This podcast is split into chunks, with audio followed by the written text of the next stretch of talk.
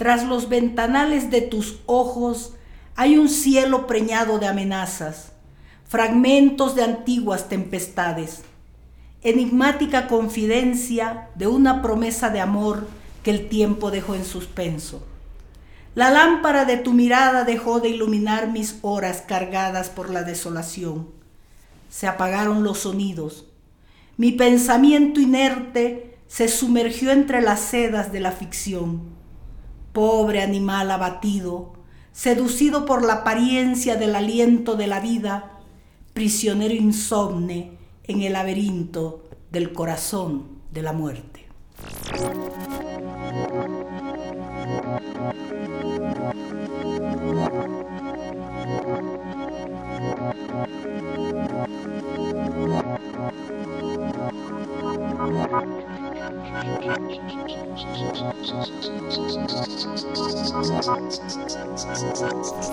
Rosario Akim Chávez nació en Riberalta, Beni.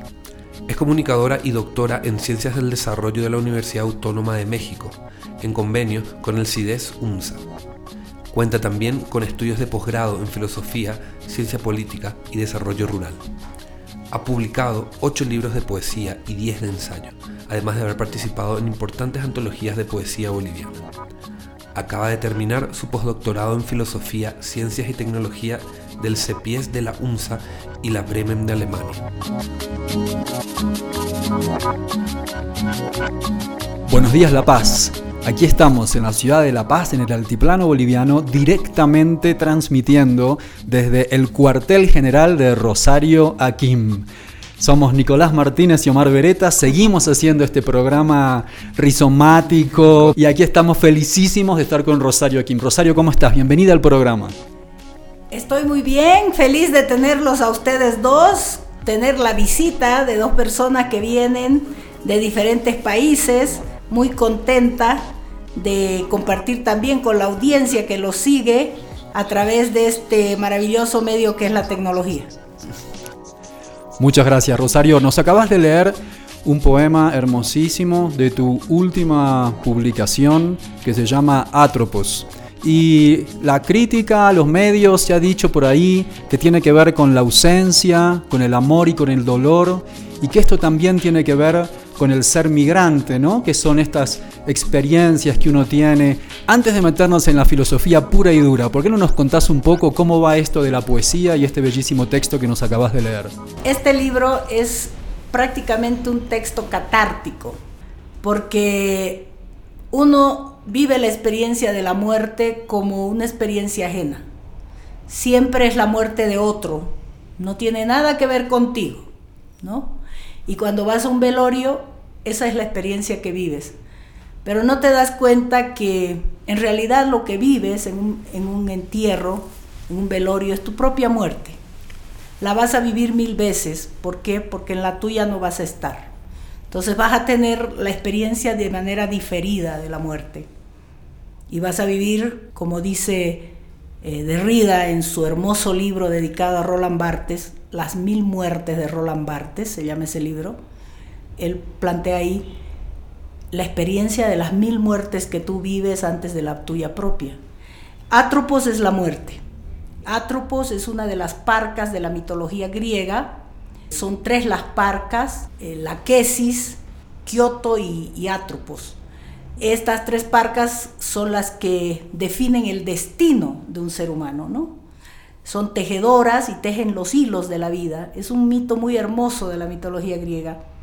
Entonces, Cloto es la que teje desde el nacimiento, la Quesis es la que teje la juventud y la madurez, y Atropos es la encargada de cortar el hilo, ¿no?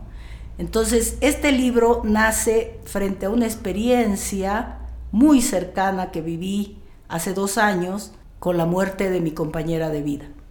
Y fue la primera vez en mi vida que me tocó asistir a la muerte de un ser tan cercano como es tu pareja. Tener pareja es el acto más radical del ser humano porque tú abres tu cuerpo, tu mente, tus proyectos de vida, tu existencia a la presencia de un otro.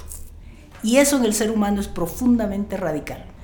Y por lo tanto eso te atraviesa, te marca, No nos damos cuenta de eso, ¿no? porque vivimos demasiado apresurados, pero cuando ese, ese ser al que has dejado entrar se va para siempre, de manera absoluta, cuando te enfrentas al absoluto de la muerte, que es el, solo existen dos absolutos en la existencia, el de la muerte y el de la vida.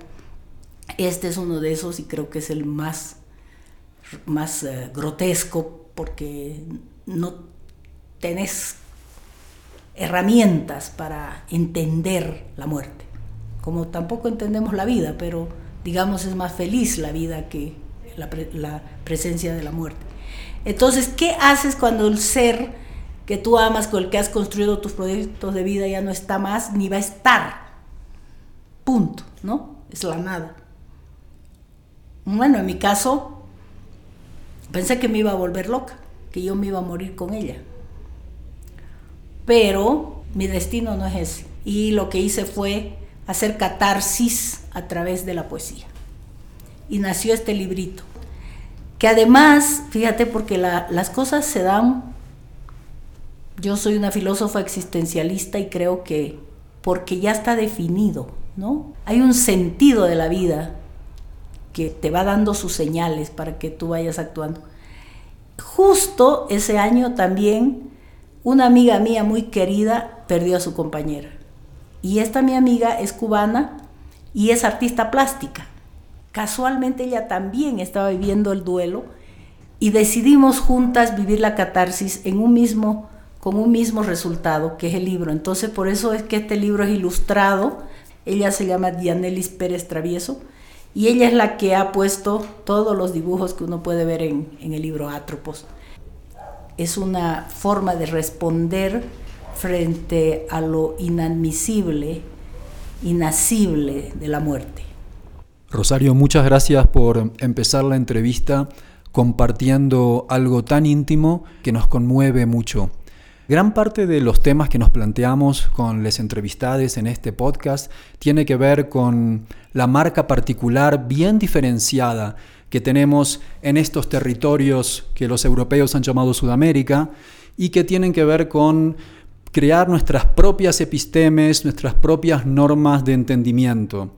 Es increíblemente bello que una entrevista con la filósofa y poeta comience compartiendo algo tan íntimo y esto quizás es algunas de las señas de esta moral kantiana tan anglo y euro en las ciencias sociales que no se verifica necesariamente aquí en nuestros territorios. ¿Existe una filosofía, un pensamiento propio? ¿Podemos separarnos de esto que nos viene dado por el mandato blanco europeo académico para crear nuestros propios contenidos? Por supuesto. Ahora, ¿por qué no lo, no lo podemos tener todavía ese pensamiento propio como hegemonía? Pues por los resabios de la colonialidad, ¿no?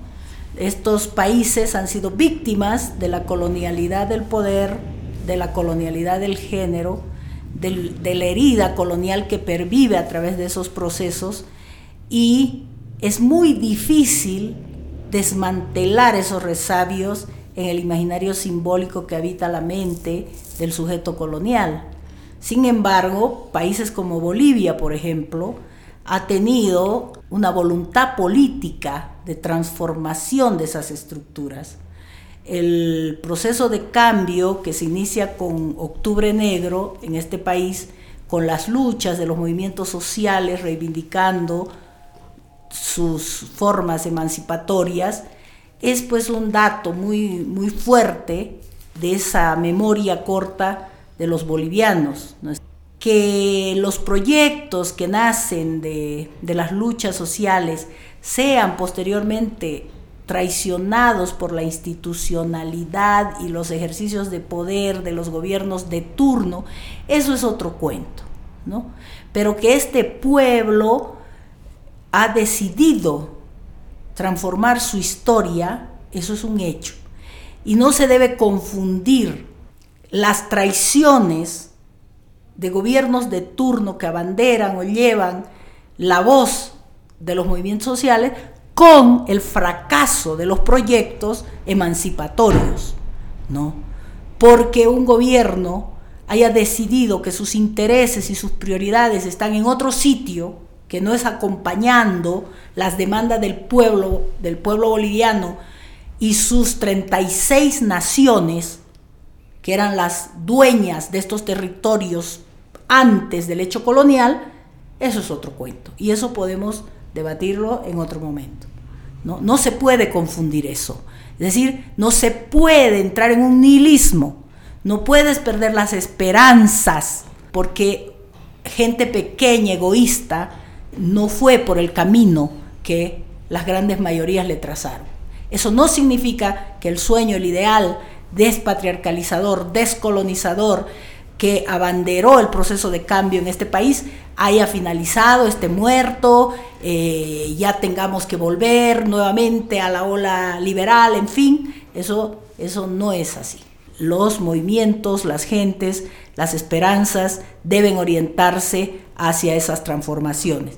¿En qué consiste la descolonización? ¿En qué consiste despatriarcalización?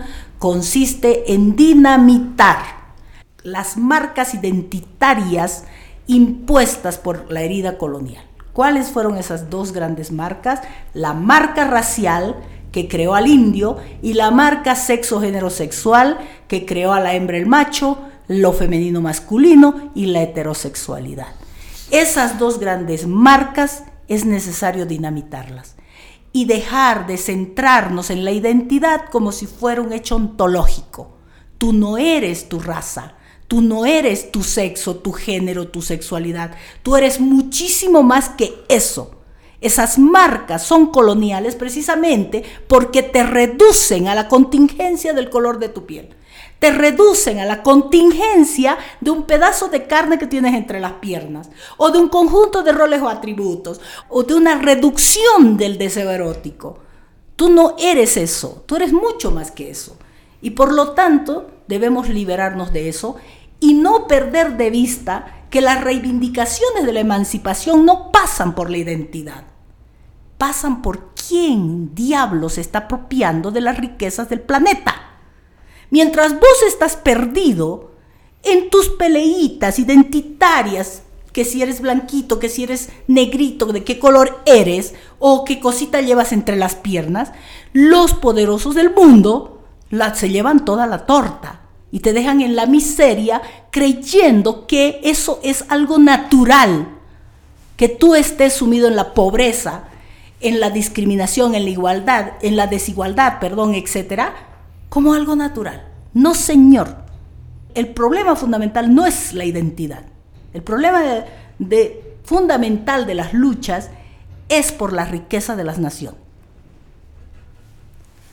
Muy poderoso este mensaje de Rosario que no hace más que reafirmar todas las lecturas que humildemente estamos haciendo para tratar de ir conformando toda esta colección de registros de voces en estos territorios nuestros que vamos recogiendo. Recién nos hablabas de la experiencia muy particular de vivir en un estado plurinacional. También nos, nos, mencionaste que eres una filósofa existencialista. ¿Quieres contarnos un poco cómo es ese viaje de esa mejor alumna de 18 años del Beni que se viene para La Paz y se encuentra con estos códigos muy particulares de machismo, de tradiciones indigenistas. ¿Cómo fue ese, ese viaje hacia la filosofía existencialista? Yo nací en un pueblito muy chiquitito que es en la frontera con Brasil. En ese pueblito el destino de una mujer es ser madre. No hay otro. Si eres mujer, tu destino ya viene determinado. Además tienes que pensar que yo voy a cumplir el 7 de septiembre de este año 55 años. Estamos hablando de medio siglo. Entonces, ¿qué es medio siglo atrás en un pueblito como Riveralta? Eso es muy importante situarse para poder saber qué es lo que se deja atrás. Cuando yo era pequeña, me gustaba mucho leer, pero no tenía acceso, porque venía por parte de mi, de mi mamá, vengo de familia de clase media alta, pero por parte de mi papá vengo de clase media baja. Mi, la familia de mi mamá es riberalteña, la familia de mi papá es trinitaria. son dos realidades totalmente distintas. Riberalta es una tierra amazónica, es el corazón de la Amazonía boliviana, de hecho es la capital del Tratado de Volpebra. El ecosistema es amazónico, mientras que en Trinidad es más monte bajo, es tierra ganadera, ¿no? es otra la vocación productiva y la realidad de, del mundo en, en Trinidad. Entonces yo me he criado entre esas dos realidades. Y cuando era pequeña, tendría como 9, 10 años, eh, me di cuenta que había diferencias entre la familia de mi madre y la de mi padre. Obviamente no sabía que eso se llamaba clase, ¿no? Pero sentía que había demasiado rechazo de la familia de mi madre hacia la de mi padre. Por otro lado, mi papá era peón de estancia. ¿Qué es una estancia? Es una es una propiedad que se dedica a la ganadería. Entonces un peón, un capataz, mi papá era capataz, es una persona que maneja a mucha gente para el tema del ganado. También noté fácilmente que la relación de mi padre con el dueño de la estancia era muy tensa. Y no podía entender cómo, siendo mi padre, igual que, el dueño de la estancia, por qué había tanta diferencia, ¿no? Y por qué entre mi padre y los peones, que eran indígenas en su gran mayoría, también había diferencias. Pero me llamaba muchísimo la atención que mi padre siendo blanco, siendo descendiente de árabe, en fin, porque nosotros venimos de la migración árabe de la Segunda Guerra Mundial, tenga tanta diferencia con el dueño de la estancia, siendo blancos ambos que va a ser uno de los temas que yo trabajo ahí, porque el tema de la racialización colonial no pasa por el color real de la piel, sino pasa por un color simbólico de lo que es la piel. Hay blancos que están en peores, peores condiciones que una persona llamada, entre paréntesis, indio. Entonces hay que tener ahí cuidado cuando se, se hablan de esas diferencias coloniales pero no sabía, no sabía, no entendía por qué, tampoco entendía por qué se me, limitaba siendo yo la hija mayor. Me enteré rápidamente, por ejemplo, que mi padre no esperaba como hijo, hija mayor o hijo mayor una mujer, que fue decepcionante. De hecho, tenía una lista de 40, él mismo me contó y mi mamá también, Tenía una, una, lista de 40 nombrecitos para varoncito y ni uno para mujercita. Por eso me pusieron el nombre del hospital donde yo nací. ¿Por qué? Porque en, en, esa época vos nacías y la monjita te ponía ese ratito el nombre. Entonces, cuando le dijeron, ¡ay, mujercita! Plos, ¿no? Entonces, Plos con Dorito. Entonces, ¿qué se va a llamar? Ah, no sé. Todos desencajados. Mi papá se había ido a, a a beber porque había perdido la apuesta que había hecho, en fin, un desastre. Y la monjita comedida le había dicho, pero póngale de nuestra mamita María del Rosario, se llama el hospital de Riberalta, ¿no? Y pac, me calaron el nombre del, del hospital, por eso me llamo María del Rosario. Obviamente esas cosas cuando, te cuando me la contaron y yo era pequeña, bueno, me parecía chistoso, digamos. Pero luego viendo a mi madre, a mi abuela. Yo he sido criada por abuelas, además porque mi mamá se separó cuando yo tenía ocho años. Entonces me di cuenta que había una gran diferencia entre hombres y mujeres, ¿no? Y la que llevábamos la peor parte éramos las mujeres. O sea, mis abuelas eran abandonadas por sus maridos, con un montón de hijos, en el caso de la abuela materna, siete, en el caso de la otra tres, en fin, ¿no? Y, y las veía trabajar desde que amanecía, anochecía, no había día ni noche en realidad en la vida de esas mujeres para salir adelante, eh, hacían de todo, en fin, pero no tenía mucha claridad. Lo que sí tenía claridad es que yo no me iba a quedar en ese lugar. Eso, esa lucidez la tuve desde que tenía creo que 10 o 12 años.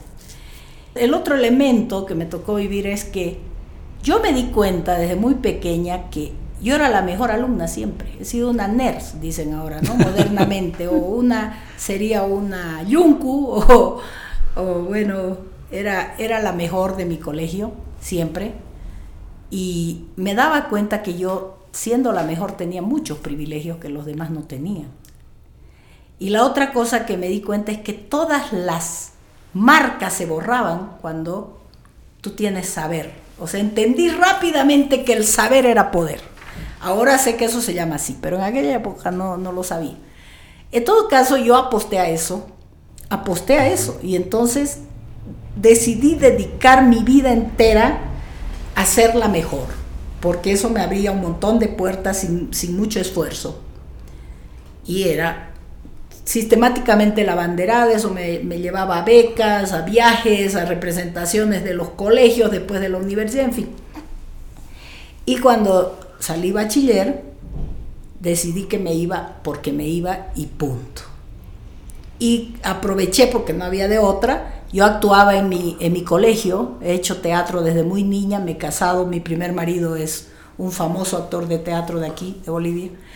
Entonces salí con el teatro con una compañía de teatro, me fui a Santa Cruz. Y pensaba dedicarme a la vida del teatro, pero después me di cuenta que eso no, no me iba a llevar a ningún sitio y decidí nomás ir por el área, por la vía académica. Y ahí sí la vida, la vida, yo siempre digo que soy una privilegiada de la vida, que la vida me cuida, ¿no? Tiene un proyecto para mí. Siempre he sentido que la vida es como que me acompaña, ¿no? Y obviamente no es una cosa fácil. He tenido que dejar cosas que hasta hoy me pregunto, ¿y qué hubiera sido si no, si hubieras tomado otra decisión, ¿no? Como por ejemplo el amor. A esta edad de mi vida me he dado cuenta que el costo de la lucha social, del activismo, de la formación al nivel que yo tengo, el costo es la soledad.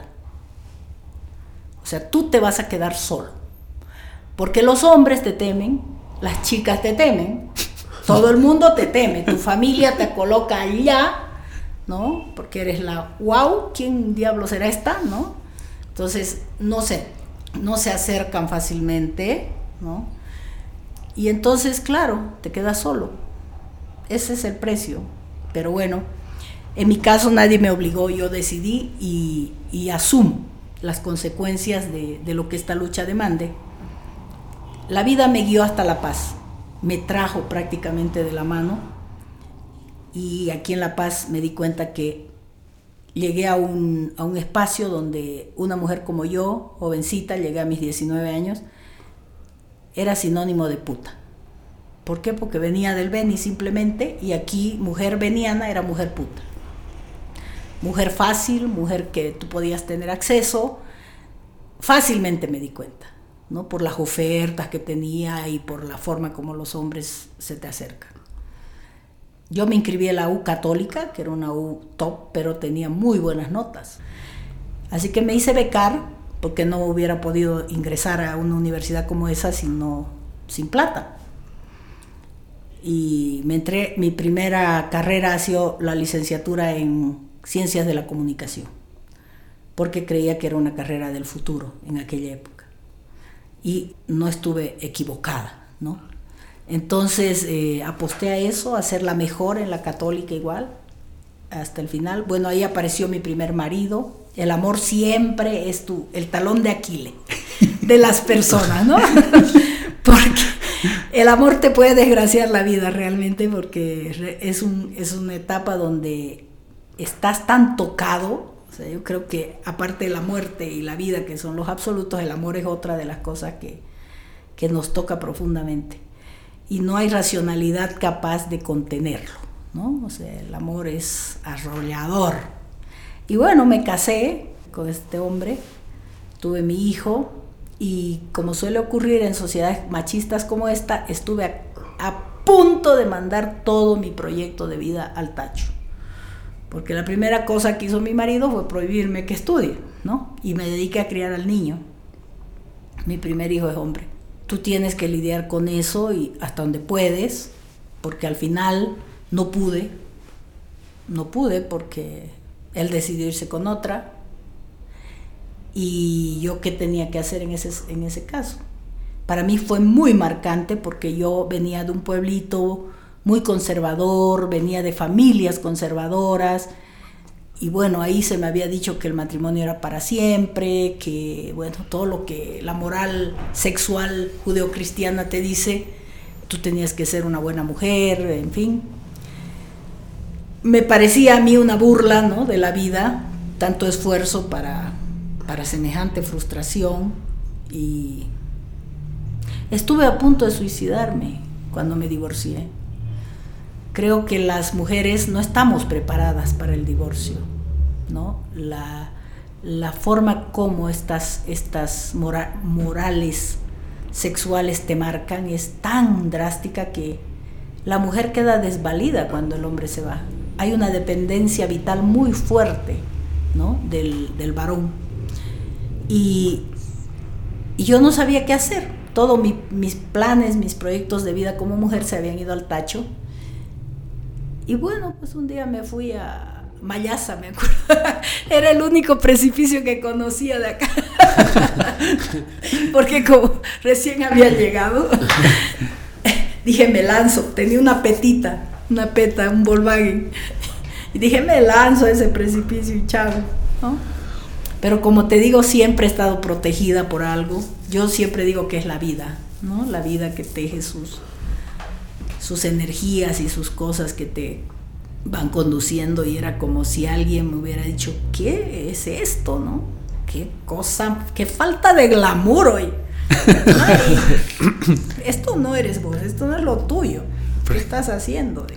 Es que es como que o sea, el concepto mismo de soledad, el concepto mismo de la ruptura, el concepto mismo de la separación dentro del proyecto heterosexual que tiene como que esta, la cultura colonial, o sea, son elementos que tienen una carga simbólica tan que de un día para el otro puede cambiar, alterar una vida entera, o sea, y puede llevar a conclusiones, o sea, como una, una mujer como vos que con, todo ese proyecto de vida tan importante terminó enfrente a un precipicio. Exacto.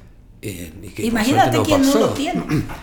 Rosario, y todo esto dentro de una experiencia de vida en esta ciudad donde el concepto de lo queer o las disidencias todavía ni siquiera estaban eh, presentes en tu, en tu vida. Absolutamente. Fíjate, una vez una pareja me dijo, tú no eres lesbiana.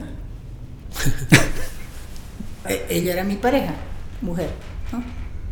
Y le digo, porque no sabes nada, ¿no? Yo no sabía nada. Escuché el término lesbiana a mis 30 años. ¿Te das cuenta? Por eso no creo en esas cosas. ¿Te das cuenta? O sea, creo que son etiquetas falsas. Pero te sirven para, estudiar los problemas que eso plantea. En todo caso, eh, yo di retro, me fui y decidí empezar mi proyecto sola seguí mis estudios, terminé mi, carrera, me entré a la maestría, a la primera maestría que es en desarrollo rural, porque mientras estaba haciendo comunicación tenía una materia que se llamaba práctica guiada. Y yo elegí una comunidad aymara, porque me llamaba poderosamente la atención la cultura aymara. Yo decía, ¿quiénes son estas personas? Nunca las había visto, ubicas a los aymaras, ¿no? y quería, quería saber, conocer el mundo aymara.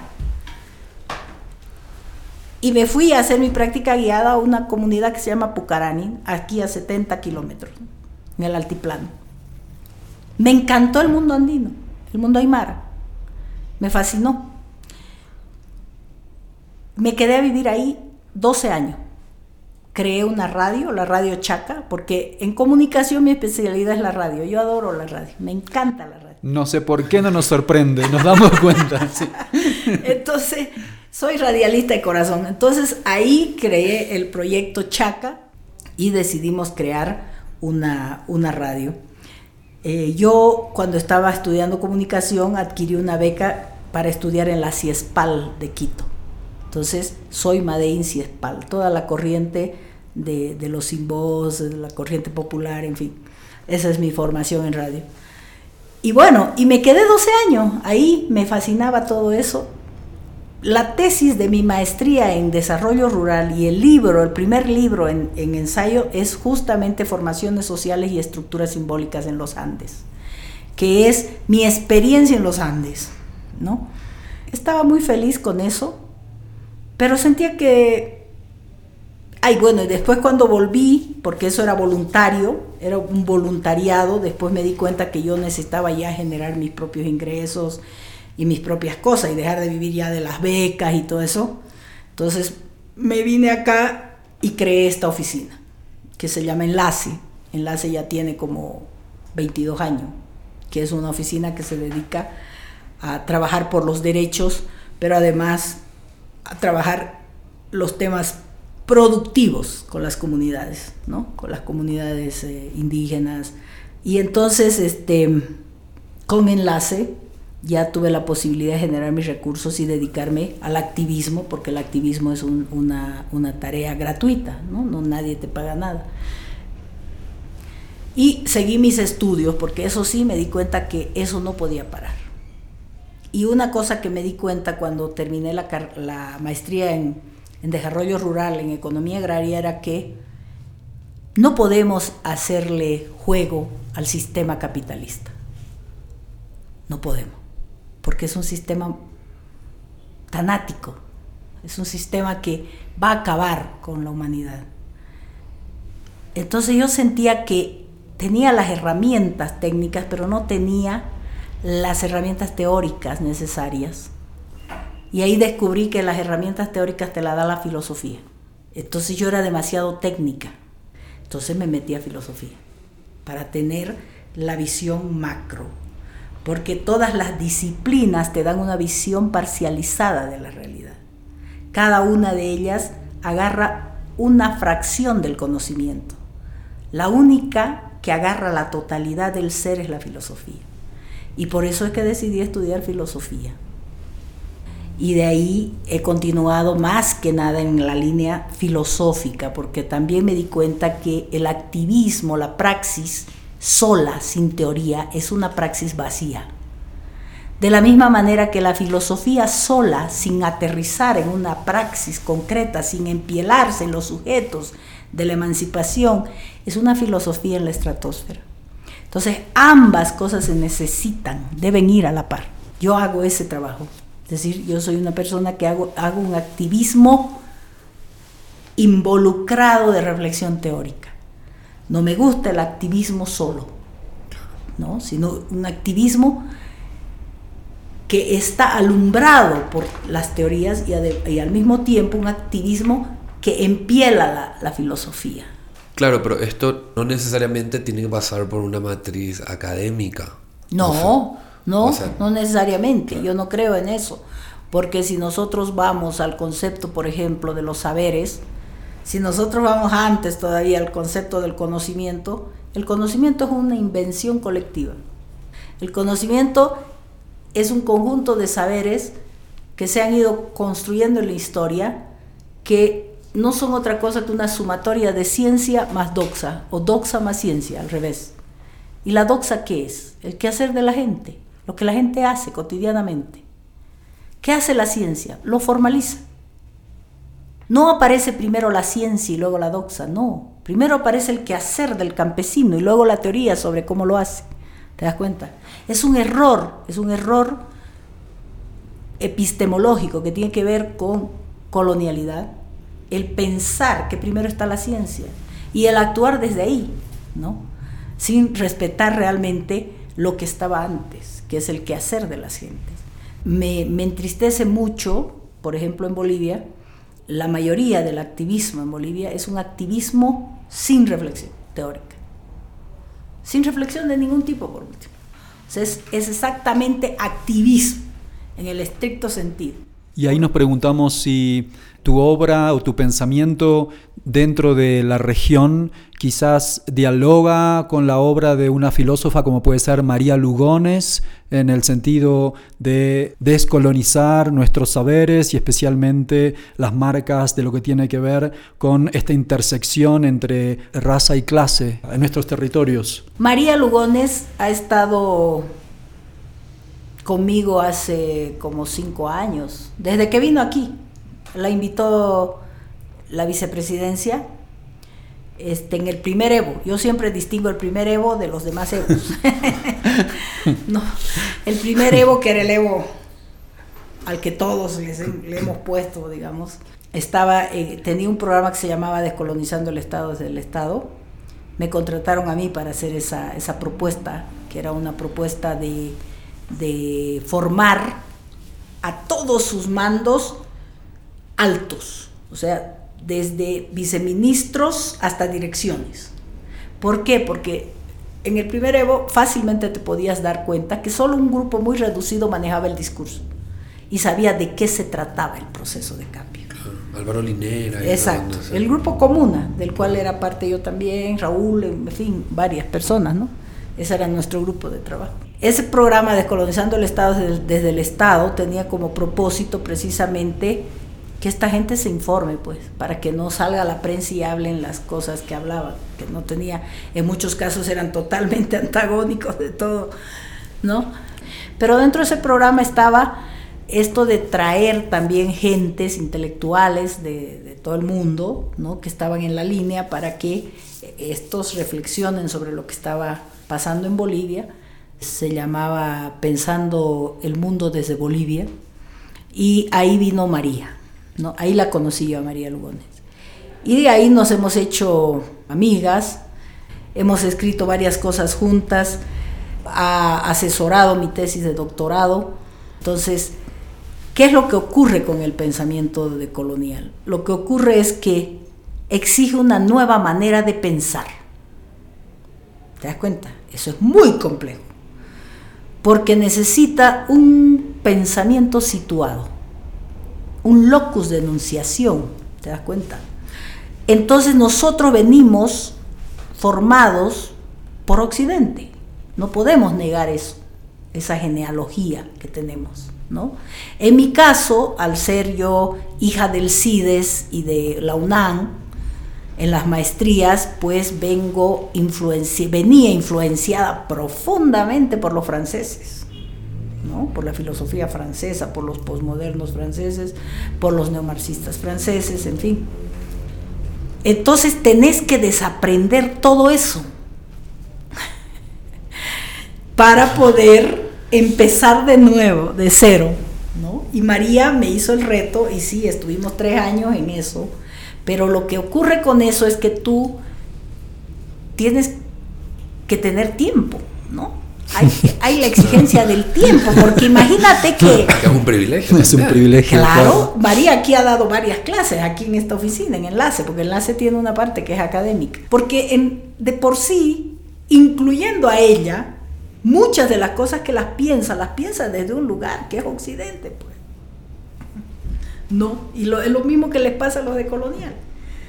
Ellos se han formado en Binghamton. ¿Y dónde diablo está Binghamton? En Estados Unidos. Ah, ¿no ves? Cuando uno habla sobre eh, la necesidad de descolonizar, es necesario rechazar absolutamente todos esos saberes o, o, tomar, hay algo que se pueda tomar, hay algo que se pueda, no sé si reciclar, pero filtrar en todo caso, porque al fin y al cabo son toda una cantidad de categorías que pueden o no servirnos para interpretar nuestra propia realidad o no. Eh, eh, para, cuando hablamos, ¿De qué hablamos cuando hablamos de colonización? Si, si yo fuera un decolonial puro, te diría no. No, no, hay que rechazar todo. Todo. Inclusive el idioma castellano. Todo, claro. Porque todo viene de allá. Claro. Y de hecho ellos en teoría lo hacen, ¿no? Lo escriben. Basta leerlo a Miñolo, a Castro Gómez, a Grofogel, a todos ellos. Entonces ellos dicen ahí claramente contra las narrativas de Occidente. ¿Ah? ¿Cuáles son las narrativas? Son las disciplinas. Claro. ¿no? ¿Cuáles son las principales narrativas contra las que ellos estrellan? El cristianismo, el marxismo y, bueno, y la ciencia. Claro. La ciencia del occidente, positivista fundamentalmente. Yo no soy tan radical. Creo que ellos son muy radicales. Yo no soy tan radical. ¿En qué sentido no soy tan radical? No podemos desconocer el descontento y la crítica del propio Occidente. Nosotros deberíamos no reconocer las reflexiones de Derrida. Derrida ha sido víctima, perdón, del nazismo. Derrida es un judío. Derrida está hablando desde su cuerpo judío, desde su cuerpo simbólico de, de los holocaustos. ¿Debemos desacreditar un pensamiento como el de Derrida? ¿Debemos desacreditar un pensamiento como el de Foucault? Foucault es otra víctima. Foucault habla desde su cuerpo homosexual, BDSM, sadomaso, en fin, proscrito por Occidente. Debemos desacreditar el pensamiento Foucault. Debemos desacreditar a Lukács. Debemos desacreditar el pensamiento marxista. Su teoría de las luchas de clase. Personalmente yo pienso que no. Pero sé que los decoloniales dicen que sí. Porque esos cuerpos que te están hablando no son cualquier cuerpo. ¿Te das cuenta? Son cuerpos que están en resistencia frente a, Occidente. Entonces, si nosotros empezamos a descuajeringarnos, a fragmentarnos ad infinitum, ¿cómo es posible entonces la lucha contra un monstruo como es el capitalismo? Yo más bien pienso que debemos tejer cada quien, obviamente, estoy de acuerdo, desde, desde un pensamiento situado, ¿no? Pero el pensamiento de ellos está situado, está situado en Europa. ¿Por qué le vamos a pedir que lean Bolivia? A Marx. ¿Por qué tendríamos que decirle que Marx interprete a Evo? No estaba Marx, ahora no está. Estuvo en su tiempo, interpretó su época. ¿No? Lo que interpretó en muchos aspectos es válido aún hoy del pensamiento marxista. ¿No? Alumbra muchas cosas. Entonces, yo soy más ecléptica. O sea, yo, y eso lo, lo, puedes ver en mis textos, yo, yo recojo aquellas cosas que me sirven de los pensadores y por supuesto eh, los aplico.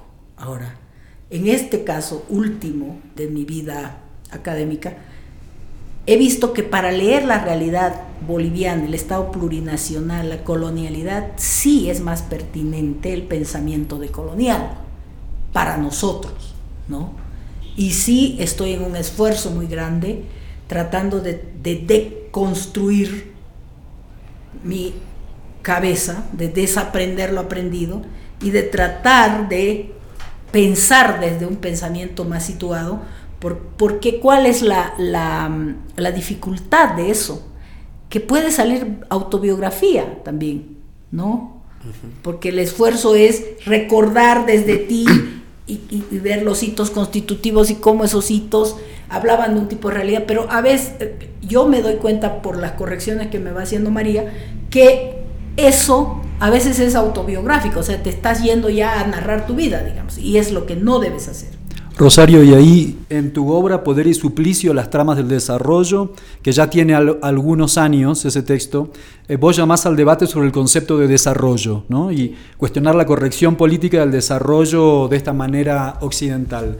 Con esta experiencia de acompañamiento del proceso del primer Evo, con tu doctorado y tu postdoctorado, ¿Qué recomendaciones podés dar desde esa obra de hace unos años ya, de hace más de 10 años, a cómo estás hoy y hacia dónde debemos movernos para poder seguir en esta línea de pensamiento que nos planteas? También, también como colectivo sexo disidente, como colectivo LGBT, o sea, tipo, em, muchas cosas mismas de las que planteaste sobre sobre cierto arraigo identitario, sobre, o sea, tipo, me gustaría también agregarle eso a la pregunta Omar Mira, yo pienso que el paradigma del desarrollo es un paradigma decadente. No va más. Ya no iba más hace 12 años, que cuando, cuando publiqué ese libro, que es la segunda tesis en filosofía y ciencia política, ya estaba en decadencia, ¿no? Porque es un diagrama de poder que ha constituido a un sujeto en necesidad, un sujeto necesitado, a partir de relaciones de poder y, sobre todo a partir de la implementación de un saber tecnoburocrático. Entonces, bajo el, bajo el lema de la ayuda, ¿no? es que tú puedes ejercer ese tipo de poder. Personalmente pienso que el paradigma del desarrollo lo único que ha hecho a lo largo de sus más de 60, 70 años que ya tiene, ha sido empobrecer a ese sujeto necesitado. ¿no? Y ¿Cómo lo ha empobrecido? No a partir de la propia ayuda, sino a partir de la incorporación de esos sujetos a la lógica del capital. Fíjate, allí donde hay ayuda, donde hay proyectos de la cooperación internacional, el sujeto está incorporado al mercado. No otra cosa son los famosos microcréditos, ¿no? ¿Qué es el microcrédito? Es eso, incorporar a aquel que nunca estuvo ligado al capital a la lógica perversa del capital. Pero amén de todo eso, no podemos tener evidencia empírica en ningún lugar donde se han hecho estrategias de desarrollo que realmente los pueblos, las comunidades hayan progresado, entre comillas, ¿no? Porque lo que yo sospecho es que el desarrollo es una estrategia de contención. ¿De contención de qué? De la potencia social. ¿Te das cuenta? ¿Para qué yo te doy plata a vos? Para entretenerte. ¿Entretenerte de qué? De lo fundamental, ¿no? Que es la disputa por la riqueza y las formas de distribución de esa riqueza, que es lo que debería preocuparnos realmente, ¿no? Entonces, esta estrategia no va más eh, creo que uno de los, de los errores del proceso de cambio, bueno, sobre todo en el segundo Evo, ha sido que se ha casado con el desarrollo. En lugar de apostar, tú decías las sugerencias, en lugar de apostar al Estado plurinacional, ¿te das cuenta? ¿Te das cuenta lo que es un Estado plurinacional? Es este, el Estado plurinacional de Bolivia tiene 36 naciones reconocidas tienes ahí una potencia social magnífica, ¿no? una creatividad, una, unas formas organizativas, unos imaginarios simbólicos diferenciados unos de otros que tú podrías haber aprovechado, ¿no? En vez, tú has decidido subsumir toda esa potencia social a la lógica institucional del Estado en lugar de hacer al revés. ¿Para qué reconoces 36 naciones si no es para valorar esa diferencia, esas distintas maneras civilizatorias que se te presentan? Porque en Bolivia son formas civilizatorias. Es decir, ninguna de esas es, un, es una etnia, es un grupito, ¿no? Son, realmente han sido civilizaciones que han preexistido a la colonia y que ahora lo que vemos son resabios de esa, de esa grandeza. ¿no? Entonces, eh, creo que el paradigma del desarrollo debe ser desechado. Es un paradigma capitalista que busca incorporar todos los estratos y los cuerpos a la lógica mercantil. ¿no? Basta ver, por ejemplo, allí donde se abren carreteras para, para incorporar o para vertebrar la, la producción de los ilícitos del capitalismo, como por ejemplo la coca, como por ejemplo otras eh, para el narcotráfico, en fin. ¿Qué es lo que ves vos? ¿Ves esas comunidades indígenas, guarayas, ayoreas, en fin, ya incorporadas a la prostitución? Porque además el capitalismo, su periferia la incorpora de manera ilícita, a ilícitos, no, la, no, no las incorpora dentro de la, de la la lógica normal del capital, sino las incorpora dentro de ilícitos, entonces prostitución, trata, narcotráfico, ¿no? Todos estas, estos problemas que vemos aparecer actualmente no son otra cosa que mercantilización de los cuerpos, ya no de, de la cosa, de la, de la mercancía en su estricto sentido, sino de la vida como cosa, de la vida como fetiche, como mercancía. ¿Cómo podría un paradigma de, ese, de esa naturaleza ser una alternativa? De ninguna manera. ¿no? Estamos viendo eh, los impactos del desenvolvimiento de ese paradigma en, nuestro país de manera radical actualmente. Además, ese paradigma va es un paradigma que opera bajo la homogenización del otro. Transforma las culturas en mercancías, es decir, en productos culturales, es un nombre, su nombre bonito, porque además este paradigma tiene la habilidad de cambiarle el nombre a las cosas para que suenen mejor y las puedas legitimar, ¿no? Por ejemplo, ya no dices la puta, porque eso hiere los oídos, dices la trabajadora sexual. ¿Eh? Eso suena cool. Ya no dices la doméstica, dices la trabajadora del hogar, ya no dices la empleada, ¿no?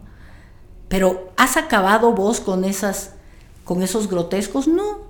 Esos grotescos siguen ahí, pero como tienen un nombre mejor ya ya están más incorporados.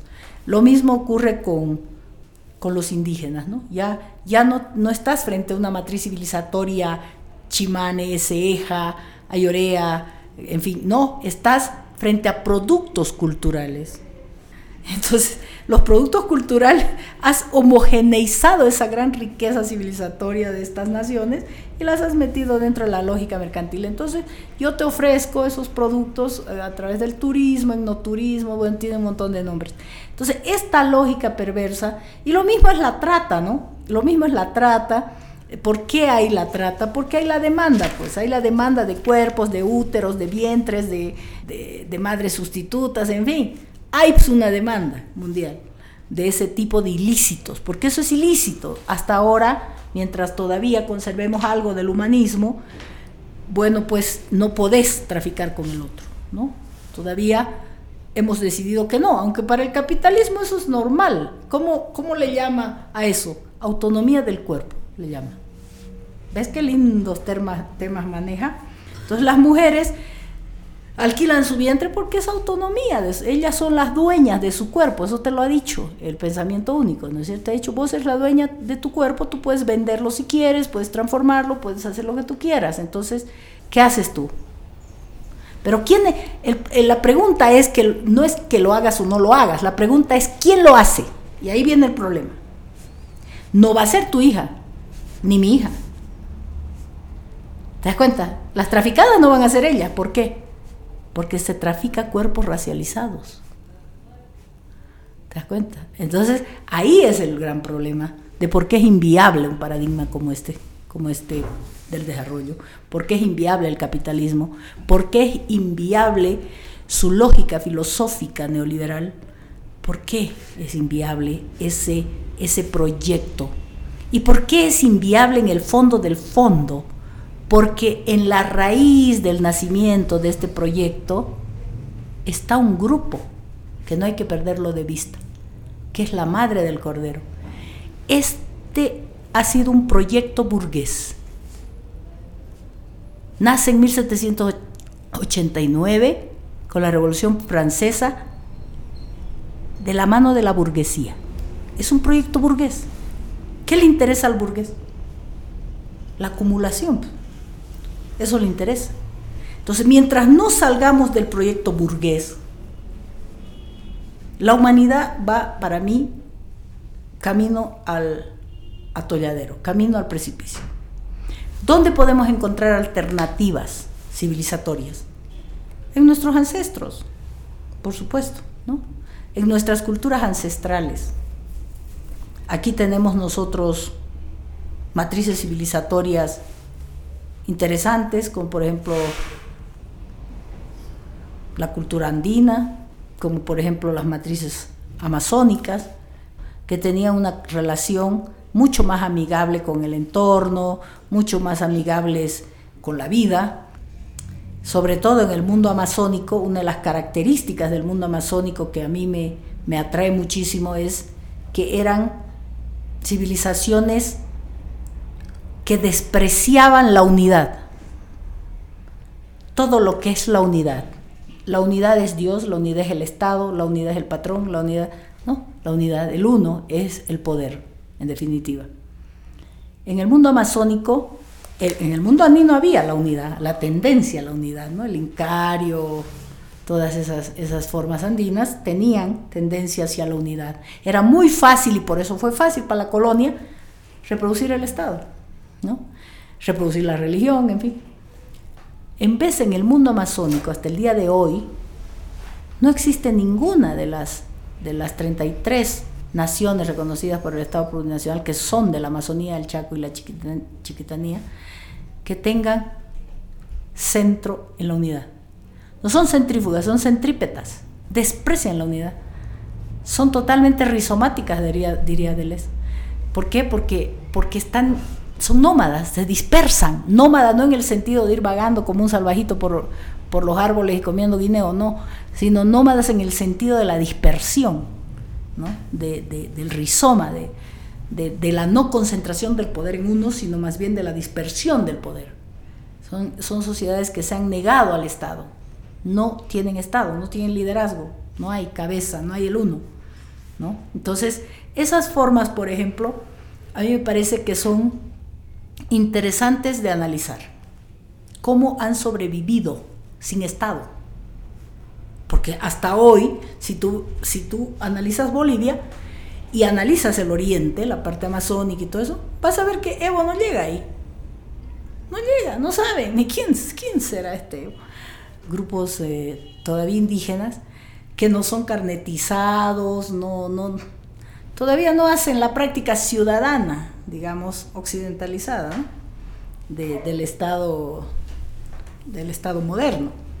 Entonces, uno debería mirar estas formas y ver por qué funcionan hasta el día de hoy, pese al hecho colonial, pese a los hitos, a los grandes hitos genocidas de este hecho, de esta herida colonial en, eso, en ese territorio, ¿no? Porque tú sabes que el impacto de la colonia ha sido fatal en, lugares como el nuestro.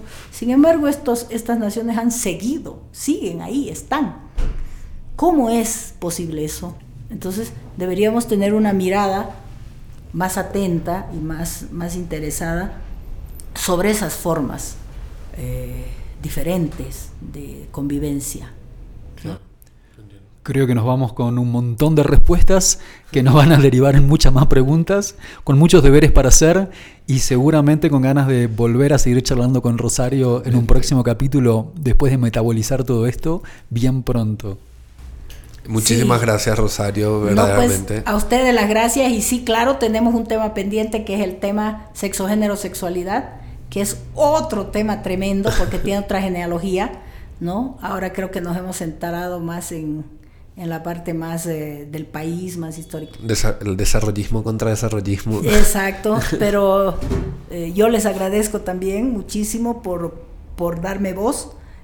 No son, no son luchas fáciles en, en realidades como la nuestra, más bien son contracorriente porque todavía, eh, como decía Quijano, tenemos la nubilación por lo, por lo otro, ¿no? por el otro, por Occidente, por el por el primer mundo, en fin. Entonces, la voz disidente en países como el nuestro, pues es muy baja todavía. ¿no? Y estas, estas entrevistas, estos espacios de reflexión, lo que hacen es amplificar nuestra voz y hacerla audible en un concierto mucho más amplio, de manera que podamos tejer a nivel global, mundial, diría yo, nuestras resistencias. Yo creo que de eso se trata, más que de dividir, sumar. ¿No? Hacer alianzas regionales, justamente, que es lo que el internacionalismo, que es lo que pretendemos constantemente desde Puto el que lee. Muchísimas gracias, Rosario. La verdad que nos vamos con un montonazo de información. Un verdadero placer. Igual, un saludito a toda la audiencia.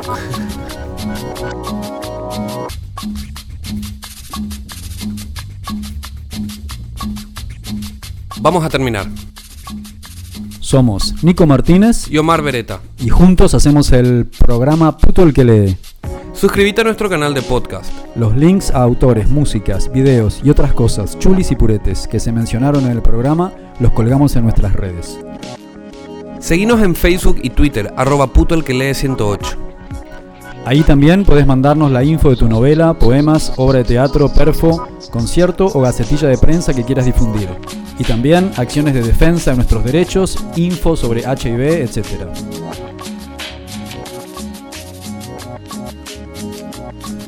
Producción general, puto el que lee. En Asunción nos da de comer Mango Tango Food. La cortina musical de nuestro programa es el tema Zona Roja de Mnesis. En el Año Internacional de las Lenguas Indígenas nos enseña guaraní la Casa 1073. Agradecemos especialmente a Octavio Linares, responsable de nuestra tecnología en sonido. A Nico Granada y al equipo del surtidor por la edición. En Buenos Aires nos salvó la vida Nacho Franco, ingeniero en sonido. Para toda Sudamérica, Educación sexual integral y laica. Hasta, la, próxima.